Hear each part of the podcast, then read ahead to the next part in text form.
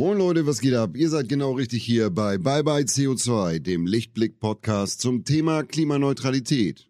Let's go! Hallo und herzlich willkommen zu Bye Bye CO2. Heute mit einer Folge, die alle mit Putzfimmel unter euch glücklich machen wird. Denn bei mir zu Gast ist David Löwe, Mitgründer von Everdrop.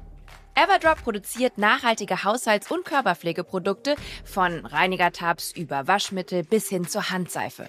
Dabei verzichtet Everdrop auf Einwegplastik und unnötige Chemikalien und es wird sehr ambitioniert versucht, die CO2-Emissionen, die bei der Produktion, beim Transport und so weiter anfallen, auf ein Minimum zu reduzieren.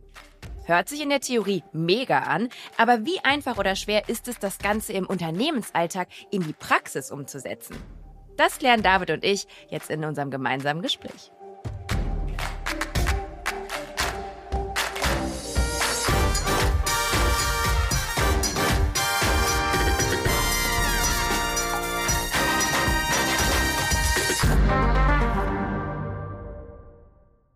Hi David, schön, dass du da bist. Hallo Claire. Ich habe dich gerade im Intro schon ein bisschen vorgestellt, aber würdest du kurz noch mit deinen eigenen Worten sagen, wer du bist und was du machst?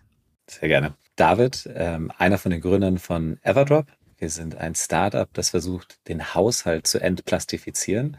Also Haushalt im Sinne von den eigenen vier Wänden, haben Produkte im Bereich Haushaltsreiniger, Körperpflege, und ähm, ich kümmere mich bei uns vor allem um die Bereiche Marketing und Kommunikation und ähm, Fundraising, weil es doch sehr kapitalintensiv ist und äh, freue mich auf jeden Fall heute hier sein zu dürfen. Ich freue mich auch wie Bolle. Vor allen Dingen, weil, ähm, das ist jetzt ein blöder Einstieg, aber ich putze sehr gerne. Sehr schön. Und aber noch nicht tatsächlich mit Produkten von euch. Das ändern wir hoffentlich heute. Ja, vielleicht ja dann nach dem Interview. Du, Everdrop ist ja ein relativ junges Unternehmen. Äh, dein ja. Geschäftspartner Chris und du, ihr habt Everdrop im Herbst 2019 gegründet.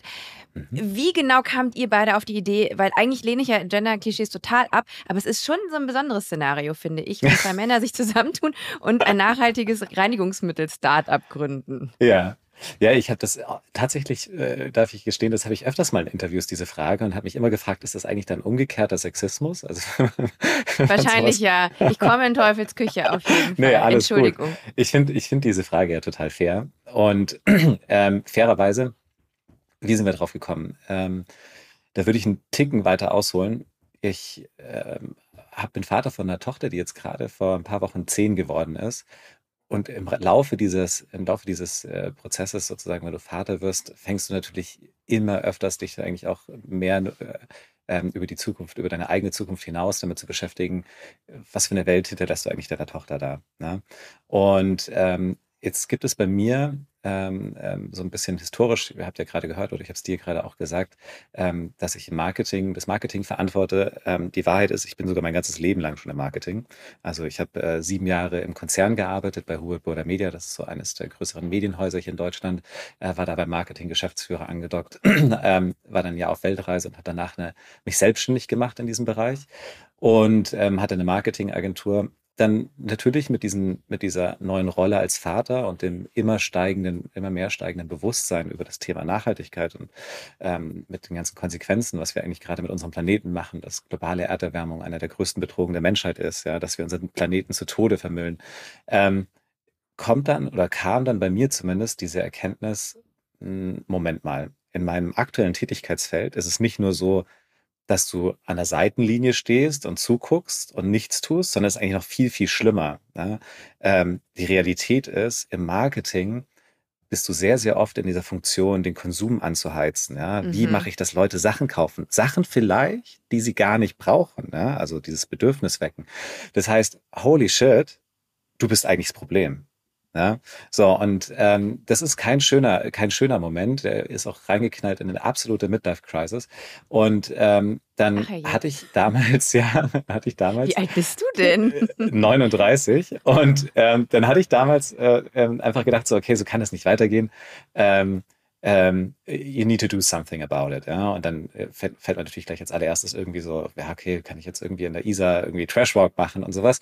Und ähm, muss ich lange drüber nachdenken, dass natürlich einer der größten Hebel ist, ähm, dass du versuchst, den größten Teil deiner wachen Zeit dafür zu allokieren, ähm, äh, vielleicht eher Teil der Lösung zu werden, anstatt des Problems zu sein.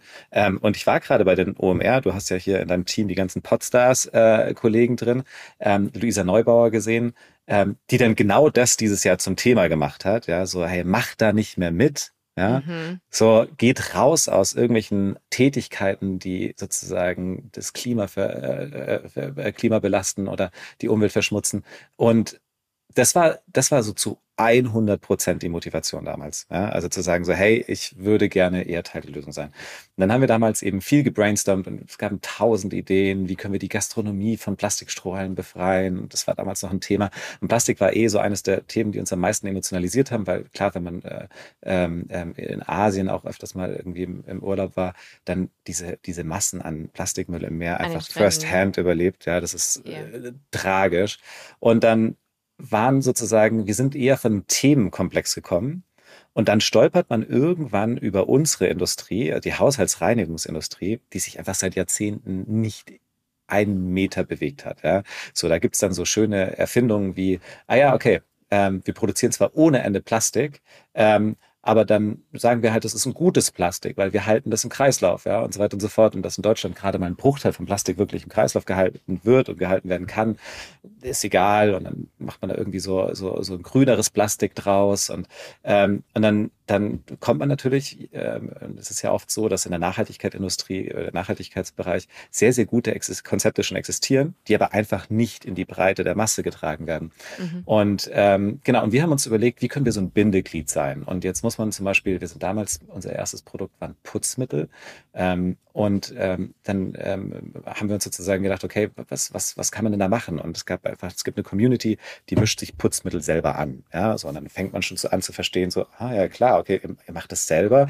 Was kaufen die, was machen die dahinter und verwenden dann diese Flaschen eigentlich immer wieder, was sehr, sehr mhm. schön ist. Wir hatten das übrigens mal hier im Podcast mit Naturkosmetik. Da gibt es genau. nämlich auch Leute, die sich das selber anmischen, ja. Äh, same story, ne? Also und, und, und, und dann fängt man an, das Problem zu verstehen. Und ich, wenn ich dir das einmal erkläre, erkläre, dann hoffe ich, dass ich dich danach forever als Customer, äh, als, als Everdrop. Da kommt dann aber schon ein bisschen der Marketing-Typ in die hinten. Hundertprozentig. I can't, I can't, ja, das ist das Einzige, was ich kann, ne? Das ist die Tragik dahinter. Und die Story, oder beziehungsweise das Problem ist eigentlich relativ ähm, schnell erklärt. Wenn man sich überlegt, warum, und das kannst du jetzt mit fast allen unseren Produkten machen, wenn du ein Putzmittel nimmst, wenn du ein Duschgel benutzt, wenn du deine Handseife nutzt, egal was, ja. Warum ist die eigentlich in Plastik verpackt? Ja, so. Und die Antwort ist relativ einfach, weil es flüssig, ja, und irgendwo muss ja die Flüssigkeit aufbewahrt werden. Sondern ja, geht man. Das war auch einer jetzt meiner Fragen, nämlich, warum mhm. sind eure Produkte gar nicht flüssig? Die sind entweder genau. fest oder in Pulverform. Ja, so, genau das, das, das, das, das ist nämlich dann das Konzept daraus, weil wenn du reinschaust, okay, es ist flüssig, deswegen brauchen die Plastikprodukte äh, und sowas, dann lass doch die Flüssigkeit mal anschauen. Ja? Mhm. So, und dann stellst du relativ schnell fest, dass bei so einem Putzmittel ist der Großteil, also ich glaube, es hängt natürlich mal von Produkt zu Produkt, aber teilweise über 95 Prozent ist Wasser. Und dann kannst du sagen, so, ja, okay, ähm, Wasser haben wir aber eigentlich alle zu Hause, ne? aus der Leitung, ziemlich sauberes, in Europa sowieso, gut geprüftes.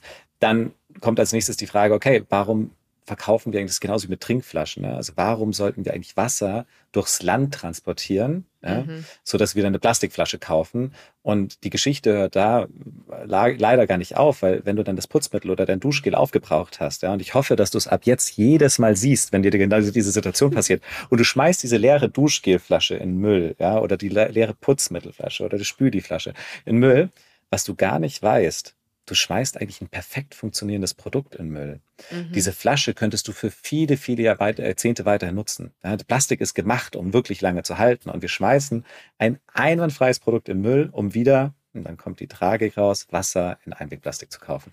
So, und ähm, die Leute, die sich das selber anmischen, diese Putzmittel ähm, oder die anderen, also alle Produkte, ob Kosmetika oder wie auch immer, die sagen halt einfach so, ja, okay, ich kaufe einfach nur die Inhaltsstoffe und das Wasser nehme ich aus der Leitung. Ich bin an den Moment angekommen, wo ich mal ganz kurz meine Katze rauslassen muss. Warte, ja, kurz. Lass raus. Sorry. Alles gut.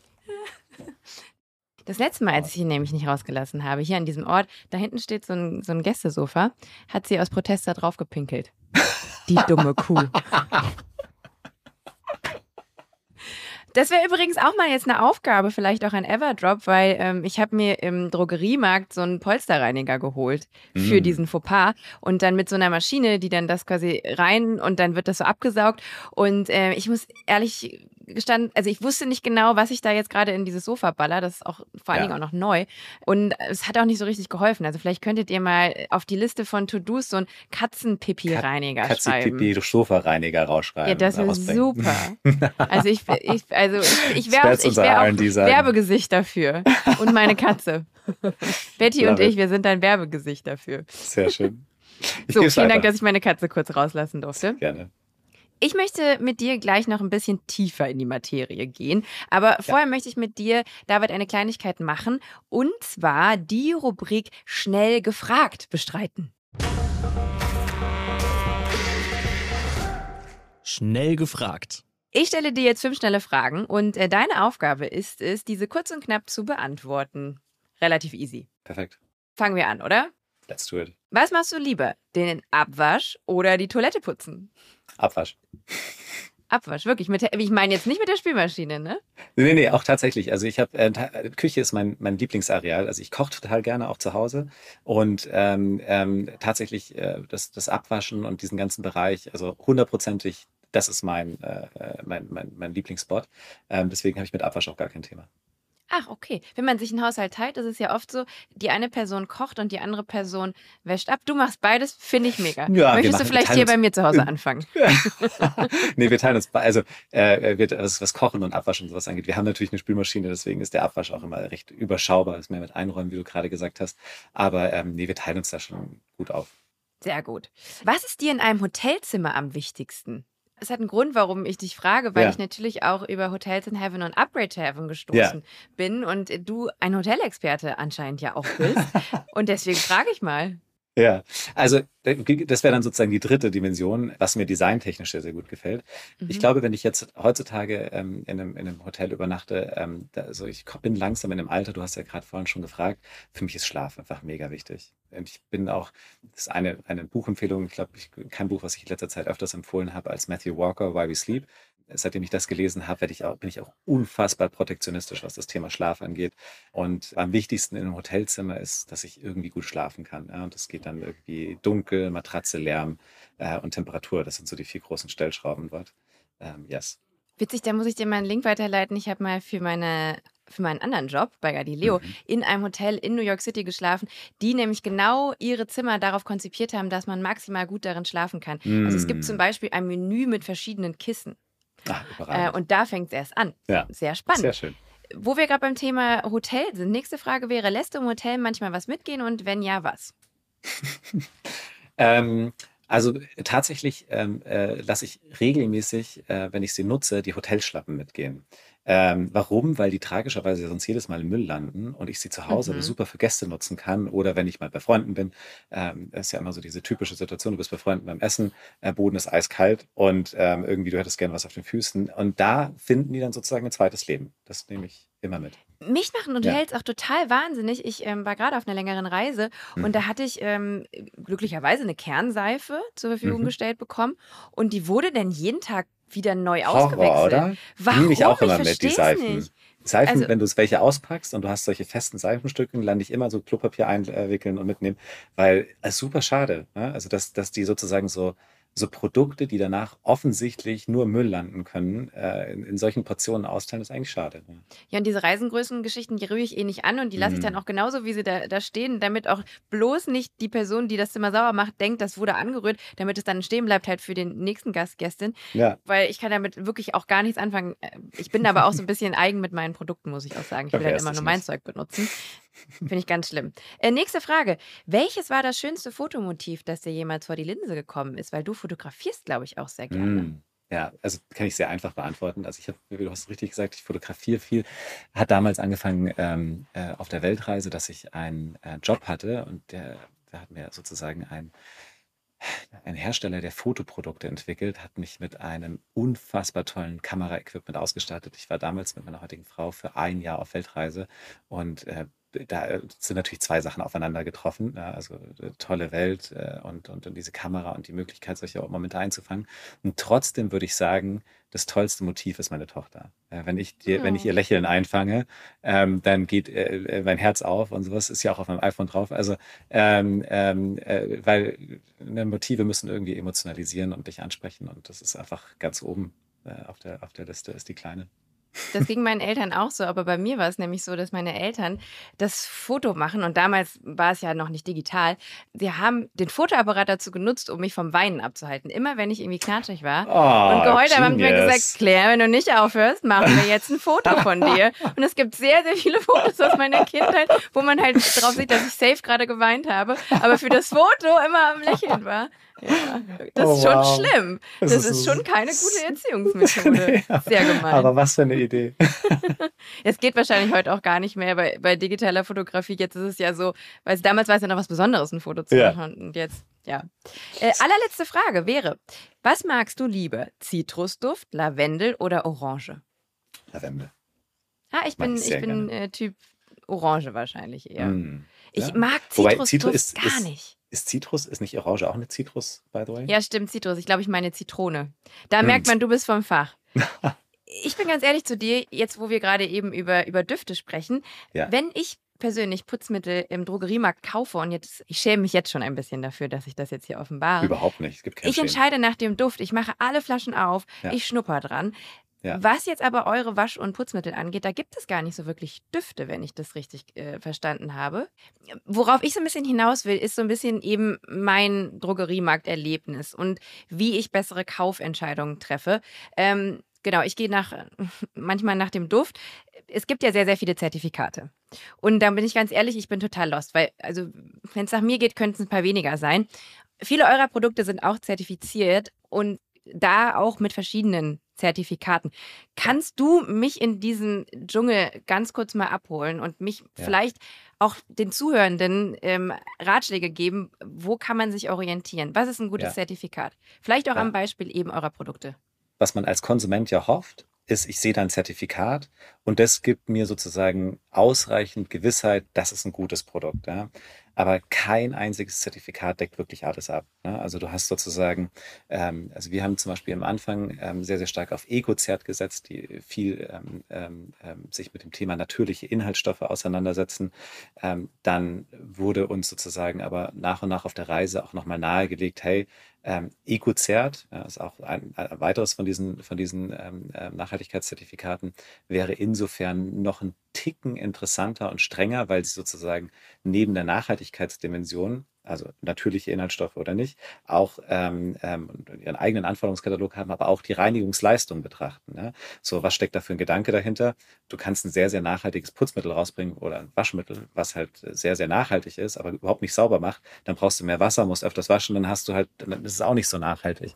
Ähm, was sie zum Beispiel alle nicht abdecken, ja, und deswegen ist es auch sehr, sehr schwierig, in Wettbewerb zu gehen, ist, wie, wie sind die CO2-Emissionen von welchen Produkten. Ja? Das heißt, das eine sind die Inhaltsstoffe, das andere ist Hautverträglichkeit, das andere ist irgendwie CO2-Emissionen. Dann wir vermeiden ja wahnsinnig viel Plastik per DNA. Es gibt natürlich solche Websites wie Siegelklarheit und Co. und, und auch von der Bundesregierung, vom Bundesumweltamt ähm, so, so Guidance, wo, wo die sozusagen so versuchen, ein bisschen einzuordnen, was ist seriöser, wo sind sozusagen strengere Kriterien dahinter und was nicht. Aber was die traurige Wahrheit ist, keines dieser Siegel deckt sozusagen ab, okay, das kann alles. Ja? Mhm. So, und ähm, das, das, das ist ein, ähm, ein, ein, Problem, ist auch für den Konsumenten, ehrlich gesagt, ähm, ähm, und die Konsumentin, äh, sehr, sehr überfordernd. Ähm, und am Ende äh, gibt es da leider keinen Quick-Win oder keine easy Antwort. Ja? Und es gibt natürlich ähm, ähm, so ein bisschen Orientierung, aber am Schluss je bewusster man konsumieren will, desto bewusster muss man sich damit auseinandersetzen. Und ähm, ja, wie gesagt, wie ich gerade schon angedeutet habe, es gibt eine ganze Bandbreite an Sachen, die du besser machen kannst. Ja? Mhm. Inhaltsstoffe, mhm. weniger schädlich für die Umwelt, aber auch irgendwie weniger schädlich für die Gesundheit. Oder will ich CO2-Emissionen verringern oder will ich Plastik vermeiden und so weiter und so fort. Dieser Podcast wird präsentiert von Lichtblick. Für alle Neukundinnen gibt es mit dem Code Podcast50 einen 50-Euro-Bonus auf alle Lichtblick Strom- und Gasprodukte. Für eure klimaneutrale Energie für zu Hause und unterwegs. Den Code könnt ihr auf lichtblick.de einlösen. Weitere Infos dazu findet ihr in den Show Notes. Was ich auf eurer Homepage total super finde, Mhm. zu jedem einzelnen Produkt wird erklärt, welche Inhaltsstoffe drin sind, was ja erstmal Ja. nichts Besonderes ist, weil ich kann natürlich ja auch bei mir auf meinen Glasreiniger auf den Rücken gucken und sehe dann diese Mhm. ganzen komischen Hieroglyphen und habe keine Ahnung, was das alles bedeutet. Aber ihr klamüsert wirklich komplett auf, welche Funktion hat der Inhaltsstoff, was hat genau dieser Inhaltsstoff für einen Einfluss auf die Umwelt, ist er biologisch abbaubar und so weiter. Warum habt ihr euch für so viel Transparenz entschieden, was die Inhaltsstoffe Ja. angeht und eigentlich alles? Oder sagst du ganz klar, das müsste eigentlich der Standard sein? Es müsste eigentlich der Produkte. Standard sein, ja. Also tatsächlich ist es ja sozusagen, du willst ja irgendwie ähm, die Möglichkeit bieten, einzuschätzen, was du machst, ja. Und ähm, jetzt die, die, die, die große Wahrheit ist ja, in, in der wir, in der wir heutzutage leben, ist, perfekt nachhaltig gibt es ja nicht. Ja? Also Mhm. dann müsste man einfach gar nichts mehr machen. So, das heißt, per Default sind eigentlich alle schlecht und du kannst weniger schlecht sein, ja, oder da ganz versuchen, sozusagen den Umfeld, ja, und, und, und, dazu muss man versuchen, sozusagen ein bisschen Entscheidungsgrundlagen zur Verfügung zu stellen.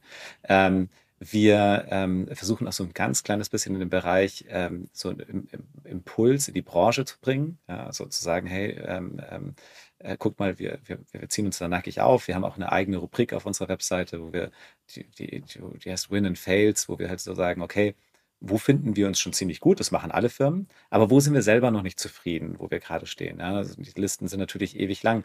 Ähm, oder was ist. Und ich habe äh, von dem DHL-Gate gehört. Oh Gott, ich sag's dir. So, just one of the many stories. Und, und, aber das ist zum Beispiel ein super Thema. Ne? Das ist ähm, jemandem bei uns in der Supply Chain oder Finance war das damals sogar aufgefallen. Ähm, und ähm, jetzt, was hätten vielleicht 90 Prozent aller Firmen gemacht? Ja, also A, hätten Du musst euch kurz erklären, was passiert ist. Ihr dachtet, ihr hättet, ihr würdet bei beim Versand eurer Produkte den Go Green Tarif, heißt es glaube ich, äh, Genau. von DRL nutzen, der eben einen klimaneutral Genau, neutralen die, die kompensieren, Versand. genau. Mhm. Genau.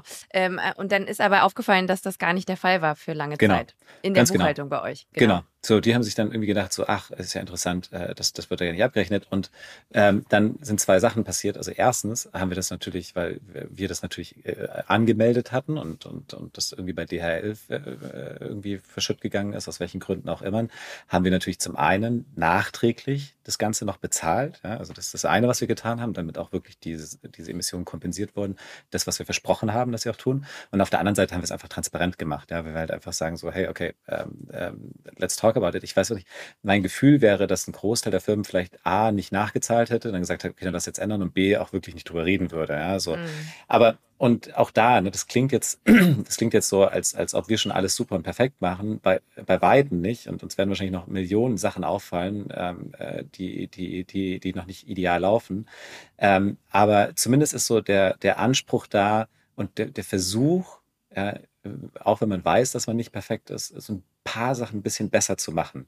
Und ähm, Transparenz ist das eine und das ist vor allem dahingehend sehr, sehr wichtig, weil zum Beispiel, als wir dann angefangen haben, uns viel mit unserem eigenen Impact, also auch äh, mit unseren eigenen CO2-Emissionen, mit uns, äh, die die Produkte und sowas äh, äh, auslösen, zu beschäftigen, ist natürlich das Erste, was du machst, erstmal gucken, hey, okay, was machen denn die anderen? Können wir uns da irgendwie Inspiration holen und zu sehen, hey, wer, hat denn da schon vorgelegt? Ähm, was zeigen die alles? Was beurteilen die alles? Wie weit, wie, wie weit gehen die rein? Scope 1, Scope 1 2, 3. Ähm, und man stellt dann fest, da gibt's eigentlich nichts. Ja, so. Mhm. Und dann haben wir gedacht, okay, das ist ja Horror und wir hatten, ähm, haben jetzt so ein ganz tolles Sustainability-Team, die halt dann einfach alles von der Pike weg erarbeitet haben. Das hat auch ewig gedauert, ähm, ähm, bis wir, bis wir da st- Stück für Stück, und wir sind ja immer noch nicht am Ende der Reise, aber mehr und mehr Transparenz reinbekommen in die ganzen Bereiche und haben uns dann aber vorgenommen, nee, also äh, wir, wir publishen das, also wir veröffentlichen das, weil am Ende ist ja sozusagen das Problem mit den, mit den CO2-Emissionen, ähm, äh, dass, dass wir, dass, dass jedes, jede Firma produziert sie erstmal per se. Ja? Mhm. So lässt sich nicht vermeiden. Und, ähm, und, und das Wichtigste ist aber, glaube ich, sich erstmal dessen bewusst zu werden, äh, was produziere ich und dann das heißt zu messen, die Transparenz zu schaffen und dann kann man sich überlegen, überlegen wo, wie schaffe ich das eigentlich runterzukommen? Was, was gibt es da für Möglichkeiten? Das Und habt ihr halt ja auch genau gemacht. Ne? Ihr habt eure Genau. Corporate Carbon Footprint, Ja. ähm, ich glaube ab Jahr 2021, errechnen lassen, was, glaube ich, sehr kostspielig und auch gar nicht so Absolut. einfach ist. Überhaupt und da war eure Philosophie dann quasi zu schauen, wo wird was, wie viel CO2 und es bezieht sich übrigens nicht nur auf CO2, sondern auf E, das könntest du vielleicht auch nochmal kurz erklären. Und dann habt ihr versucht, anhand der Erkenntnisse besser zu werden und Genau. den äh, Fußabdruck kleiner zu bekommen. Ja, genau.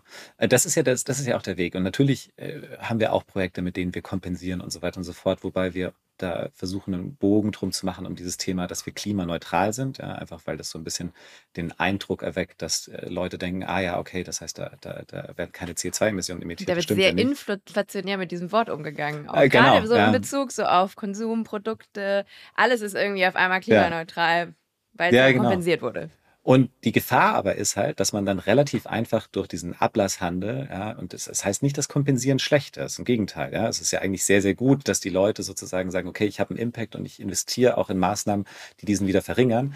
Ähm, aber was natürlich, was ist, was vermieden werden soll, ist, dass das einfach nur ein Ablasshandel ist, sondern dass man sich trotzdem vielleicht sich überlegt, anzustrengen, wo kann ich denn, wo kann ich denn besser werden? Ja? Das ist ja das eigentliche Spiel. B Corp macht das übrigens ganz, ganz, ganz gut. Ähm, das habe ich in dem Prozess gelernt. Wir sind nämlich gerade ähm, auch offiziell eine B Corp geworden. Und da ist es so, da erhält man dann sozusagen, wenn man zertifiziert wird, einen Punktestand.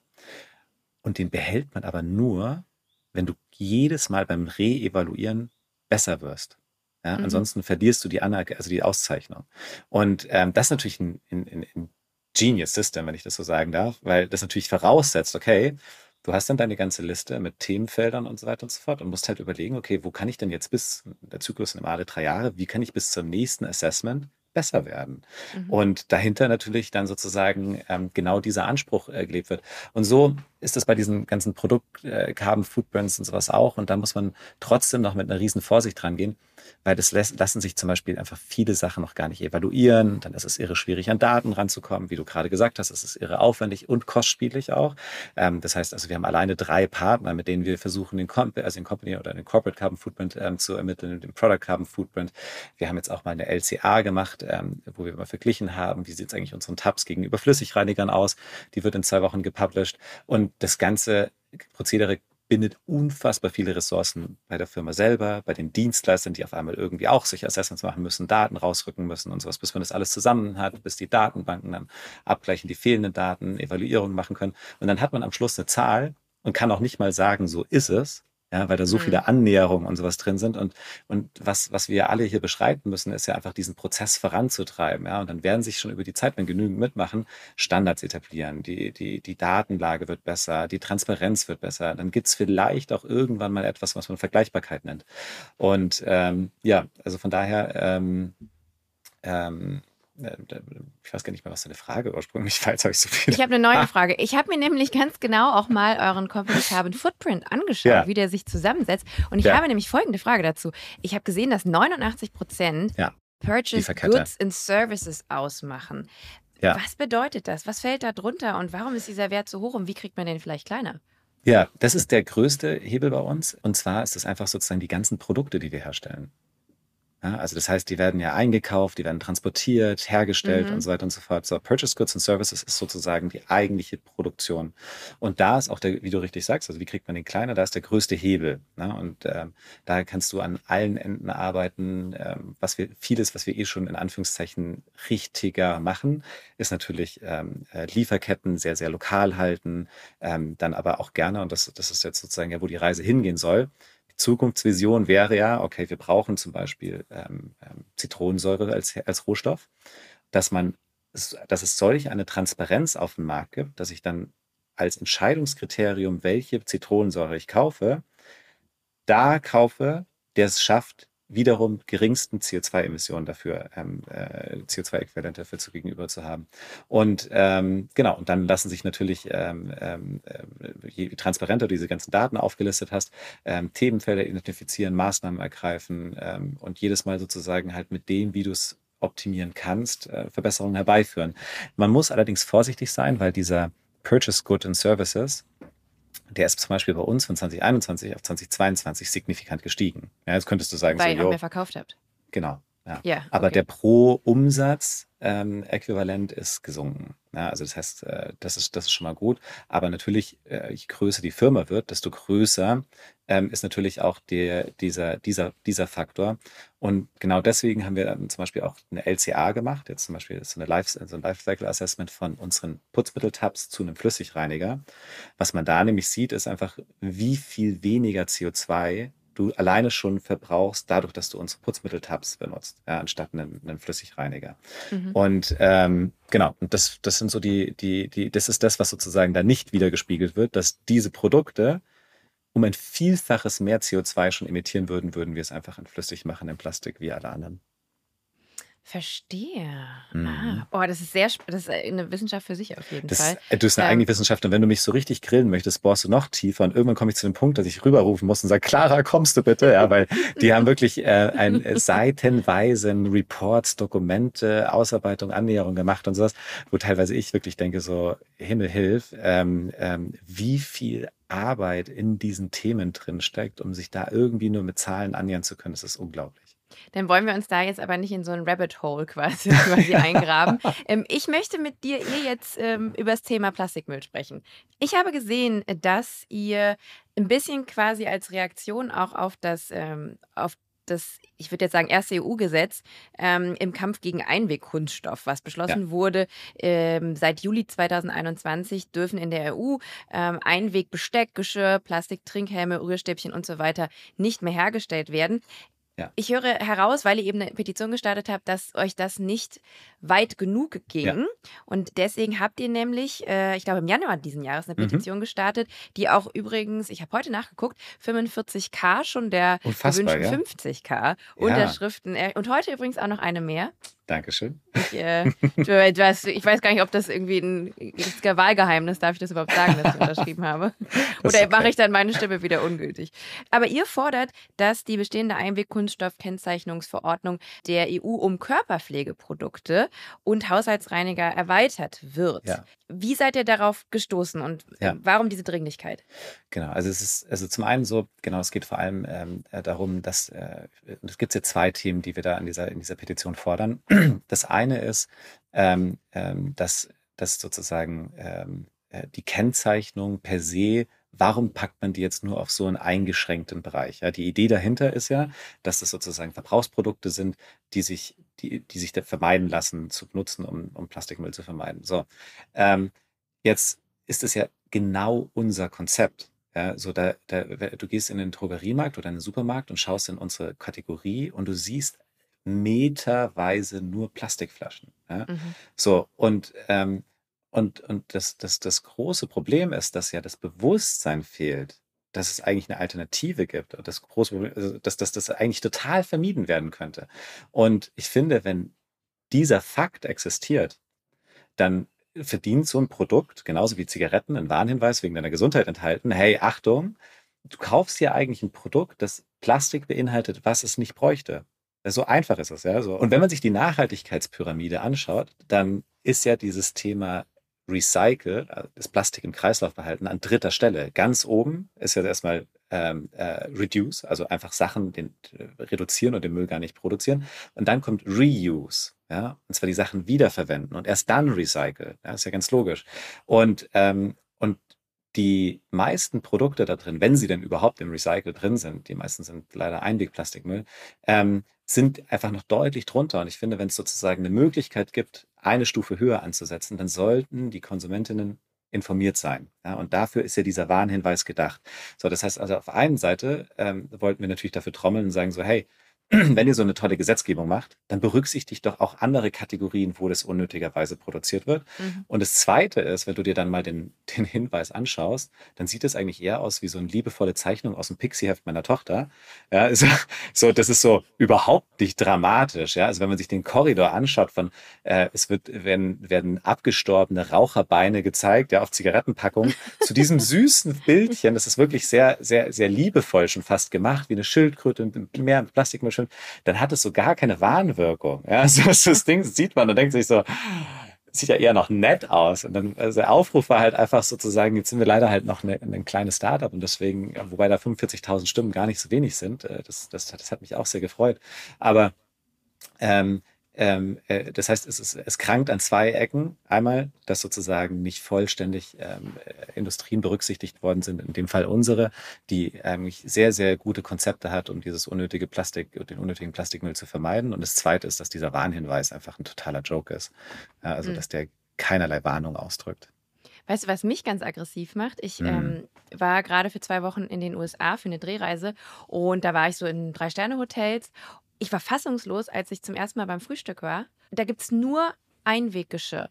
Du hast mhm. dann halt bestenfalls noch ähm, n, n, so einen so ein Pappteller, ich habe aber auch Styroporteller gesehen. Mhm. Und dann gibt es halt wirklich nur Plastik, ähm, Besteck.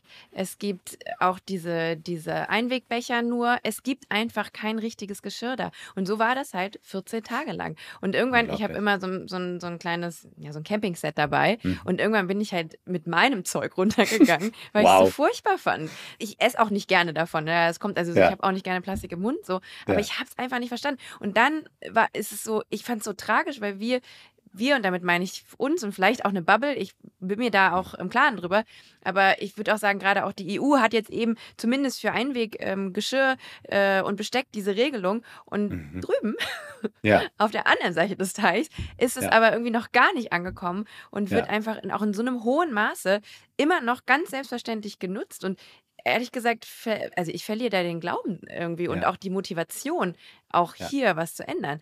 Ja. Wenn es drüben irgendwie anscheinend, zumindest bei einem Großteil der Menschen und bei vielen natürlich auch, ist es angekommen, ja. aber bei vielen halt noch nicht angekommen ist. Ja. Du, das, also da, da, da, da sprichst du ein ganz großes Problem an. Ähm, also, ich glaube, auf der einen Seite ist es sozusagen, fangen wir vielleicht mal ganz unten an, ist das fehlendes Bewusstsein. Ne? Also ich glaube auch, dass diesen, dass, dass einfach wahnsinnig vielen Menschen das Bewusstsein fehlt. Ich mache ja öfters Vorträge auch in allen möglichen Bereichen. Ähm, und dann bringe ich immer so ein Bild mit, da sieht man dann, äh, geschälte Avocados und geschälte Bananen in Plastik verpackt. Ja, und dann daneben ist eine, eine Cola-Dose in einer Plastikschale mit Plastik überzogen und sowas. Und dann, ähm, und dann, und dann, und dann, dann lachen sie immer alle und denken sich, oh Gott, was für ein Stuss und sowas. Und dann sieht man auch oft so asiatische Zeichen unten drunter und dann denkt man sich so, ah ja, okay. So, aber, und dann als nächstes zeige ich natürlich als Bild von unserer Kategorie, also Haushaltsreiniger, alles voller Plastik und Wasser ja, und sage, okay, ist genau das Gleiche hier. Ja. Also es ist Plastik einfach, was, was es überhaupt nicht braucht. Das heißt, das eine ist tatsächlich das, das, das fehlende Bewusstsein. Ja, und ich glaube, ähm, ähm, gerade wenn du sagst Amerika, ähm, es ist ein Drama, dass so, so, so westliche Zivilisationen so fortgeschritten technologisch, also die, bei denen ist ja alles äh, theoretisch existent, um, um, um, um, um, die Sachen, also um die Informationen zu bekommen, sagen wir es mal so, und auch die, die, die, die, das Einkommen zu haben, alternativ zu, zu, zu äh, als für Alternativen äh, zu, zu, zu sorgen. Ähm, dann das zweite ist natürlich die Gesetzgebung. Ja, also da gibt es natürlich wahnsinnige Lobbybewegungen äh, und, und, und, und, und, und Ströme. Das, also man muss sich vorstellen, die Plastikindustrie, wie groß die eigentlich ist, zeigt eine Zahl, die ich da auch mal ganz gerne nenne, ähm, und die eigentlich verdeutlicht, also A, wie groß die Industrie ist und wie groß das Problem ist. Also wir Menschen produzieren im Jahr so zwischen 400 bis 500 Millionen Tonnen Plastik jedes Jahr. So, das ist eine mhm. Zahl, die kann sich kein Mensch vorstellen. Ja. So, und ähm, dann hat eine Mitarbeiterin von uns, die mal umgerechnet hat, gemeint, das sind 2,6 Millionen Blauwale jedes Jahr, ja, so als Äquivalent. Ja, so. Wow. Wenn man sich das vorstellt, ja, wenn man dann ganz oft über Plastik im Meer denkt, ich weiß gar nicht, müsste man vielleicht noch raussuchen, wie groß die Blauwalpopulation ist, aber ich meine, so viel haben wir wahrscheinlich nicht mehr auf diesem Planeten. Ja. So, relativ sicher. Und das ist alles Geld, Umsatz, Müll. Ja, beides. Ja, und mhm. natürlich viele Interessen auch daran, das zu halten und, und aufrechtzuerhalten. Und, ähm, und deswegen, man muss auch vorsichtig sein, man darf Plastik nicht per se verteufeln. Es gibt viele Anwendungsbereiche, wo es sehr sinnvoll ist. Medizin, ja, also so, ähm, äh, ich glaube, wir könnten ganz viele Sachen nicht steril halten, nicht transportieren, Blutkonserven, was auch immer, wo das eine absolute Daseinsberechtigung hat. Aber es gibt halt auch sehr, sehr viel, wo nicht. Und wir haben uns einfach die letzten Jahre mit diesem Rohstoff, einem unfassbaren billigen Rohstoff für alles Mögliche eingesetzt. Ja. Ähm, und jetzt müssen wir irgendwie dieses Bewusstsein dafür steigern und dass die Leute umdenken, nach Alternativen fordern, die Gesetzgeber nachziehen, die Industrie nachziehen, so dass wir irgendwie aus diesem Horror wieder rauskommen, weil ähm, es gibt eine Studie, die verdeutlicht, wie tragisch das Ganze sonst wird. Dann hätten wir 2050, wenn wir weiter so machen, mehr Plastik im Meer als Fische. Ich meine, das doch, das will doch keiner. Nee, Niemand. das ist krass. Auf gar keinen Fall. Ja. Du hast gerade äh, das Thema Lobbyismus angesprochen. Ja. Und ähm, ich war kürzlich bei den Green Awards, das ist ein Nachhaltigkeitspreis, und da hat Robert Mhm. Habeck, unser Bundesminister für Wirtschaft und Klimaschutz, gesprochen. Ich muss ja auch ähm, ehrlicherweise sagen, mit dem will ich nicht tauschen. Ne? Also gerade wenn man sowohl für Wirtschaft Kein Politiker als auch der Welt will man tauschen, ne? ja, das stimmt. Aber so Wirtschaft und Klima ist schon auf jeden Fall auch eine Gratwanderung. Mhm. Und er hat da eine Keynote gehalten und im Kern war es ein bisschen so eine Rechtfertigung dafür, warum Klimathemen in unserem Land nicht so schnell vorankommen, weil ja auch immer im Interesse der Wirtschaft gehandelt werden muss Mhm. und die Balance da wichtig ist. Und wir sollen uns aber nicht äh, müden lassen äh, und auf kleine Schritte konzentrieren und so weiter. Wenn du sowas hörst, als Gründer von einem Unternehmen, das Jahresumsätze im zweistelligen Millionenbereich erzielt und in den letzten Jahren eben bewiesen hat, dass Nachhaltigkeit und Wirtschaftlichkeit zusammen funktionieren kann, was für Gedanken kommen da in dir hoch, Ja. wenn du so eine politische Aussage hörst? Ich meine, man muss ihm grundsätzlich, also im Kern kann man ihm schon recht geben. Ne? Das ist so, wenn man so hauruck Sachen einfach umstellt, ähm, dann ähm, gibt es dafür äh, gute Argumente in beide Richtungen. Und ähm, ich glaube, die Welt ist nie schwarz-weiß. Ähm, aber sie darf halt auch nicht so lahm sein wie die letzten Jahrzehnte. Ja? Also es muss, ich glaube, so diesen, diesen, diese, dieses Spektrum mehr der Dringlichkeit ausrichten, die wir eigentlich an den Tag legen sollten, schon gut. Aber es gibt, es ist natürlich, es ist natürlich nie eine einfache Antwort. Ähm, was man, was, was ich dann natürlich ähm, finde, immer sozusagen, es gibt ja beides. Ja, es gibt auf der einen Seite ähm, rapide Umstellungen wären Verbote. Ne? So, damit kriegt man, glaube ich, sehr, sehr schnell eine ganze, eine ganze Wirtschaft gedreht, aber hat natürlich auch die Konsequenzen, die nicht so, so leicht sind für eine Wirtschaft zu verkraften. Mhm. Und das andere sind natürlich äh, Fördermittel oder Förderungen, denen sich äh, Sachen unterstützen lassen, die vielleicht irgendwie die richtige Sache unterstützen. Und da gibt es ein ganzes äh, Toolkit an, an, an Instrumentarien, die so, ein, so eine Politik spielen kann und was zum Beispiel uns sehr beschäftigt. Ja. Und das ist eine Sache, mit der wir, mit der wir es einfach schwer haben. Und ich glaube, wenn man es einmal gehört hat, dann verdeutlicht das das Problem. Wir verpacken zum Beispiel unsere Produkte, wir müssen dafür ein eigenes Papier entwickeln, ähm, ähm, in, in, in Papier. Ja. So, jetzt ist aber per Definition, wenn du zwei Sachen machst, wenn du nicht in Plastik verpackst, dann hast du in den meisten Fällen immer teurere Verpackungskosten, ja? teurere Her Verarbeitungsschritte, weil Plastik ist einfach der billigste Rohstoff und am leichtesten zu verarbeiten äh, von allen. Ja? Wenn du nachhaltigere Inhaltsstoffe verwendest. Ja? Und du siehst, die Kosten, die du aufbringen musst, damit du sozusagen ein nachhaltigeres Produkt irgendwie an den Markt bringst, sind einfach ungemein höher. Gleichzeitig willst du wettbewerbsfähig sein. Also alle sagen ja mal, okay, Nachhaltigkeit muss irgendwie erschwinglich sein für den breiten Teil der Bevölkerung. Dann hast du natürlich das Dilemma, dass du sagst, okay, die Konsequenz ist, dass du weniger Marge hast. Weniger Marge heißt, du bist weniger wettbewerbsfähiger. Und das ist die traurige Wahrheit, als die Unternehmen, die gänzlich auf Nachhaltigkeit scheißen. Also hart es an der Stelle Mhm. klingt. So, und, und äh, was natürlich schon wünschenswert ist von der Politik, ja, dass man so eine Transition vielleicht nicht sofort machen kann, aber vielleicht man sieht, es gibt Alternativen. Wie können wir denen denn ein bisschen helfen, die schon die Schritte in die richtige Richtung machen? Und ähm, ähm, keine Ahnung, bei uns kann das zum Beispiel sein, eine Plastiksteuer. Ja? Also warum nicht sozusagen alle in Branchen, für die es potenziell eine gute Alternative gibt, einfach dann ein bisschen mehr zahlen lassen. Ja? Und, ähm, ähm, und, und dadurch sozusagen denen auch ein bisschen was von ihrer Marge wegnehmen, dass man vielleicht wieder so ein bisschen die Kräfteverhältnisse ausgleicht. Weil gegen jemand, der einfach die billigsten Rohstoffe nimmt, die billigste Verpackung, der, der kann einfach beim gleichen Preis, der kann einfach unendlich viel mehr in Marketing und Kundenakquisition und Werbebotschaften und Emotionalisierung stecken, sodass du am Schluss sagst, ah ja, das nehme ich gerne, das Produkt. Ja. Ähm, oder dem Händler die dickeren Margen anbieten, dann listet er dich höher, weil, weil du natürlich attraktiver für ihn bist. Da sind die ganzen Dynamiken, die da reinspielen. Und ähm, von daher verstehe ich den Herrn Habeck an der Stelle sehr, sehr gut und ähm, will auch gar nicht mit ihm tauschen, weil ich glaube, das ist der mit einer der undankbarsten Jobs, die die Bundesrepublik zu bieten hat. so, so das, das, das verstehe, ich- verstehe ich schon auch und es lässt sich von außen auch immer ganz leicht kritisieren und anprangern und so weiter und so fort. Aber ich würde mir schon wünschen, dass sozusagen gerade in solchen Industrien wie bei uns, wo es einfach gute Alternativen gibt, ähm, ein bisschen geholfen wird, um dieses Ungleichgewicht im Kräfte, also dieses ungleiche Kräfteverhältnis ein bisschen auszugleichen. Ja, Chancengleichheit, ne? Für Genau. eben eine gestrige Produkte, Branchen und- eben genau. auch äh, auf Augenhöhe mit denen, die Nachhaltigkeit äh, und eben zukunftsorientiert fungieren. Bin ich Ja. komplett bei dir. Ja. David, wir sind relativ am Ende unserer Mhm. Folge angelangt. Ganz am Ende gibt es aber noch eine Aufgabenstellung für dich und zwar Mhm. unsere Abschlussfrage. Mhm. Einer unserer Podcast-Gästinnen hat eine Frage für dich hinterlassen, ohne in diesem Moment aber zu wissen, dass sich diese Frage an dich richten wird. Und die heutige Frage stammt vom Futurologen und Zukunftsgestalter Max Tinius und sie lautet folgendermaßen. Welche Lebensbereiche würdest du außerhalb von Energie verändern, um eine höhere Lebens- und Wirtschaftsqualität und Teilhabe für einen Großteil der Gesellschaft zu ermöglichen? Hm. Ähm, also ich glaube tatsächlich, ähm, das Thema, und da bin ich jetzt kein Experte drin, aber was mich natürlich schon sehr beschäftigt, und wir hatten ja eingangs darüber gesprochen, ähm, wenn ich es verändern könnte, würde ich zum Beispiel das Thema Mobilität, also wenn es uns gelingen würde, Mobilität im weiteren Sinne gänzlich, Traum wäre natürlich nachhaltig, wohl wissen, dass es nicht geht, aber sozusagen mit fast keinen oder nur auf zum Beispiel erneuerbaren Energien und, und solche Sachen und dezentrale und, und, und Share Economy Modelle und sowas umzustellen. Also wenn es da eine Möglichkeit gäbe, weil ich sehe schon ähm, viele Vorteile da drin, ähm, äh, dass sich Menschen treffen, dass sie die Welt sehen, auch sehen, was schützenswert dahinter ist und sowas. Ähm, ich, ist ja auch immer dieses große Dilemma äh, vom Reisen. Ne? Auf der einen Seite wissen wir alle, Reisen bildet, andere Kulturen erleben, ähm, äh, den, den mal Blick über den Tellerrand hinaus, auch mit, mit, anderen Menschen in Kontakt kommen und sowas.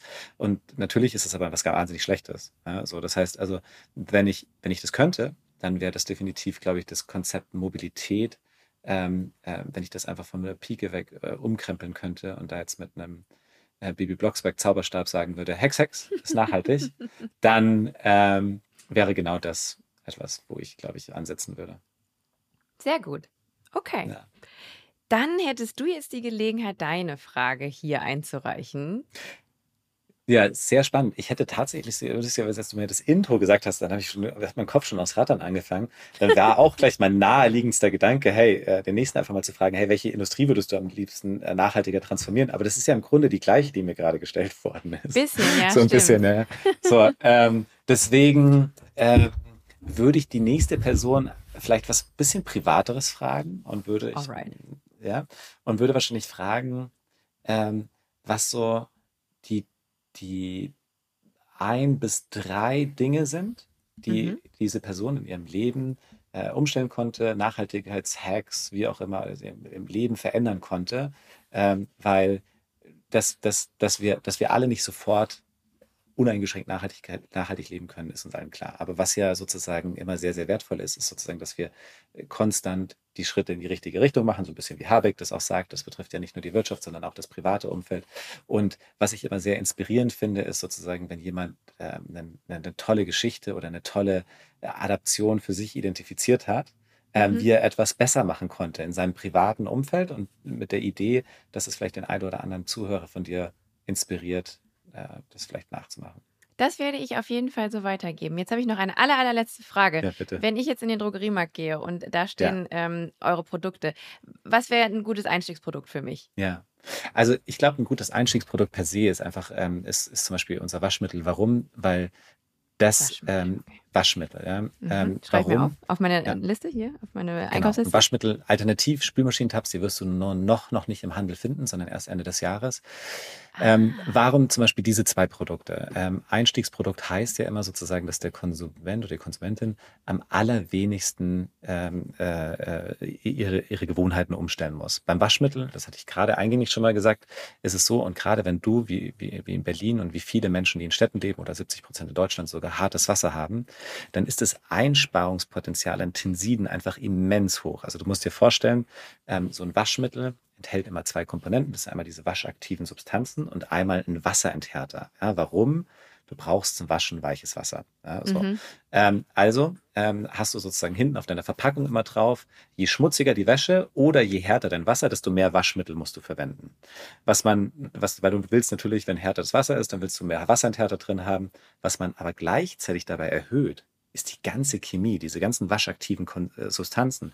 Was man eigentlich nur erhöhen müsste, ist der Wasserenthärter. Deswegen empfiehlt ja auch das Bundesumweltamt äh, Baukasten waschen. Ja, und das ist das, was ich eingängig gesagt habe. Dann mischst du verschiedene Substanzen hinten zusammen, musst deine Wasserhärte kennen.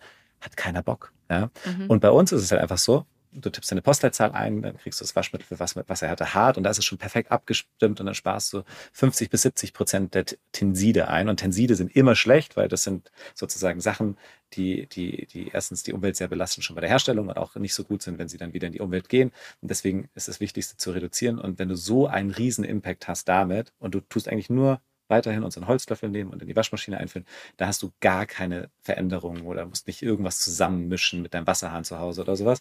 Und bei den Spülmaschinen-Tabs ist das Gleiche. Ja? So, warum sind die eigentlich immer in so einer Plastikfolie das verpackt? Das habe ich nie verstanden. Ich oder? Aber es macht es auch nicht besser, dass die alle so verpackt sind mit irgendwas, was sich dann auflöst. Ist auflöst, genau das Gleiche, ja. Hä? Und wir haben die einfach nackig ausgezogen. Wir nennen die Naked Tabs. Ja? So, und, das ist ein bisschen erotisch auch. ja, ein bisschen. So, soll ja auch Spaß machen, Nachhaltigkeit. Und, und, und kommen einfach ohne diese Plastikfolie. Und ja, dann, dann ist mal irgendwo eine Ecke abgebrochen oder irgendwie ja, ein paar Krümel in der Packung. Auch die Krümel da reinmachen. Ja, absolut, auch nicht, was ganz, ja. ganz genau so. So, und ähm, deswegen die zwei Produkte sind, glaube ich, sehr, sehr gute Einstiegsprodukte. Und wenn man dann mal ein bisschen Lust hat, auch zu Hause sich einfach eine schöne Flasche zu kaufen, die man immer wieder verwendet, Duschgel oder wie auch immer, dann kann man ja mal sagen, okay, jetzt traue ich mich mal in dieses Refill-Konzept rein und dann mische ich mir das zu Hause selber ein. Es geht ganz einfach. Tab-Pulver, Wasser, schütteln, fertig. Das war's. Okay, super. Aber ich mache es wie Habeck Schritt für Schritt. Ich kaufe mir einmal euer Waschmittel und dann gucken wir Sehr weiter. Schön. Okay, David? Sehr gut. Deal. vielen, vielen Dank für das tolle Gespräch. Claire, vielen Dank an dich. Ich wünsche dir noch einen ganz sonnigen Tag. Dankeschön. Ja.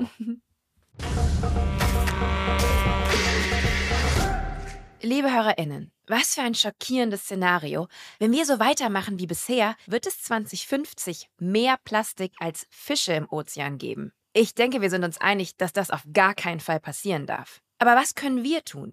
Wenn ja sogar die Politik es nicht schafft, nachhaltige Unternehmen ausreichend zu unterstützen und sie auf Augenhöhe mit konventionellen zu bringen, dann können wir uns einschalten. Und wir können durch unsere Kaufentscheidung nachhaltige Produkte und Brands aus dem Schatten gestriger hervorholen. Denn Nachfrage bedingt Angebot. Und auch wenn es nur wie ein Tropfen auf den heißen Stein wirkt, es sind diese kleinen Schritte, die uns in ein besseres Morgen bringen. Wenn auch du nachhaltigere Entscheidungen treffen möchtest, aber nicht so recht weißt wie, dann schau doch mal auf unserer Website und unseren Social-Media-Kanälen vorbei. Oder klick dich gerne auch durch andere Folgen von Bye Bye CO2. In zwei Wochen gibt's wieder eine neue Folge. Abonniere diesen Kanal, damit du das auf gar keinen Fall verpasst. Bis dahin, bleib sauber und tschüss!